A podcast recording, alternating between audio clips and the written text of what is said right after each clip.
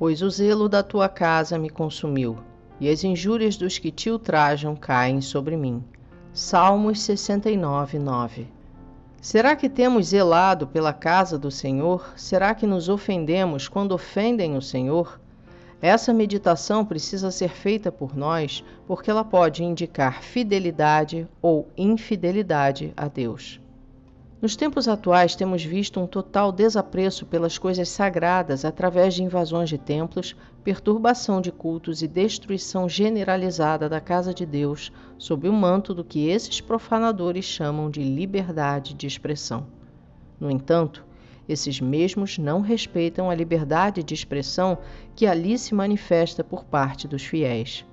Não respeitam o direito à propriedade privada e invadem querendo fazer da casa de Deus um local para atitudes abomináveis em nome de sua liberdade.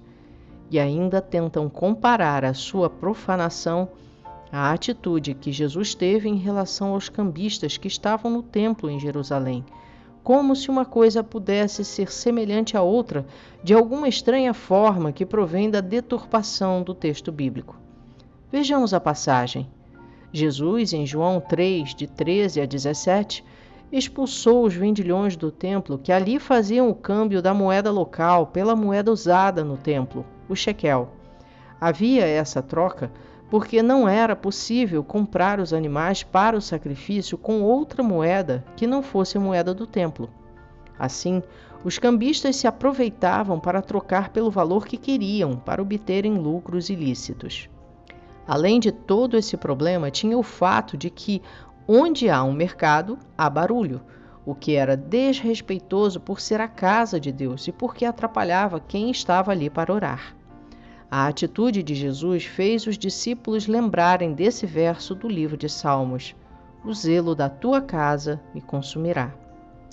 Quando entendemos essa explicação, passamos a perceber rapidamente que não há a menor chance de fazermos qualquer ligação entre a atitude de Jesus, que era o zelo que o devorava, e a profanação por parte dos invasores de igrejas que vemos hoje. Eles tentam se colocar como lado certo, como se estivessem agindo como Jesus e fossem totalmente aprovados por ele. Mas a verdade é o extremo oposto do que dizem.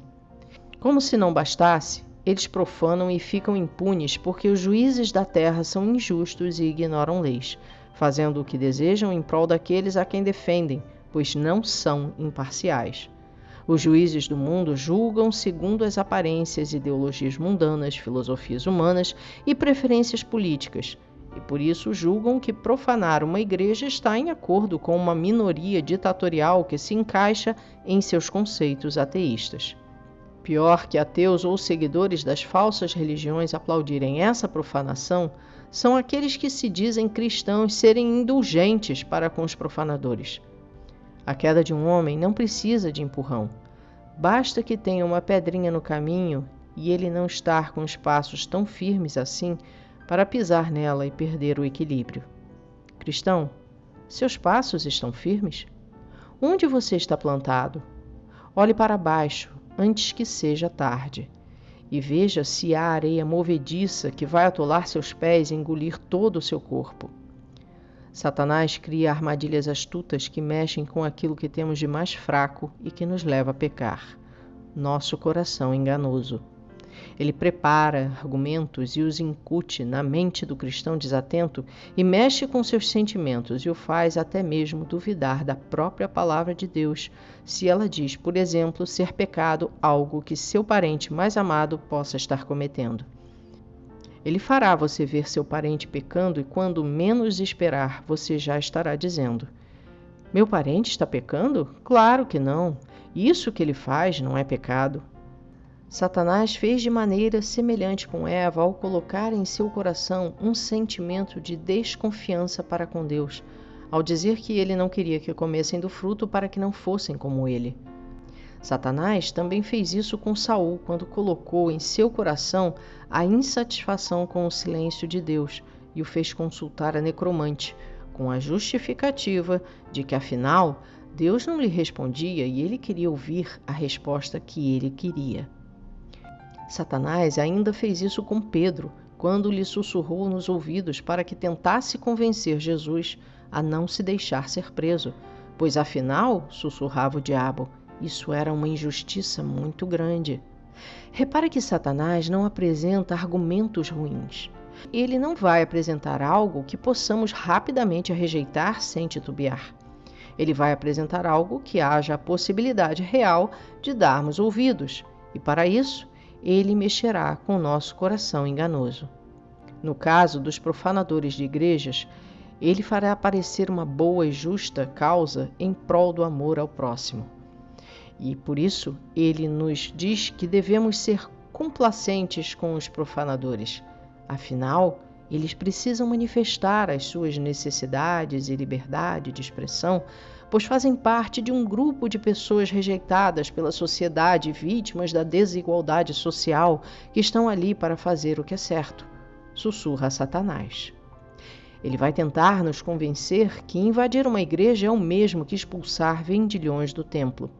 Facilmente encontramos essa justificativa satânica pelas redes sociais. O cristão precisa ter todo o seu entendimento obediente a Cristo, 2 Coríntios 10:5.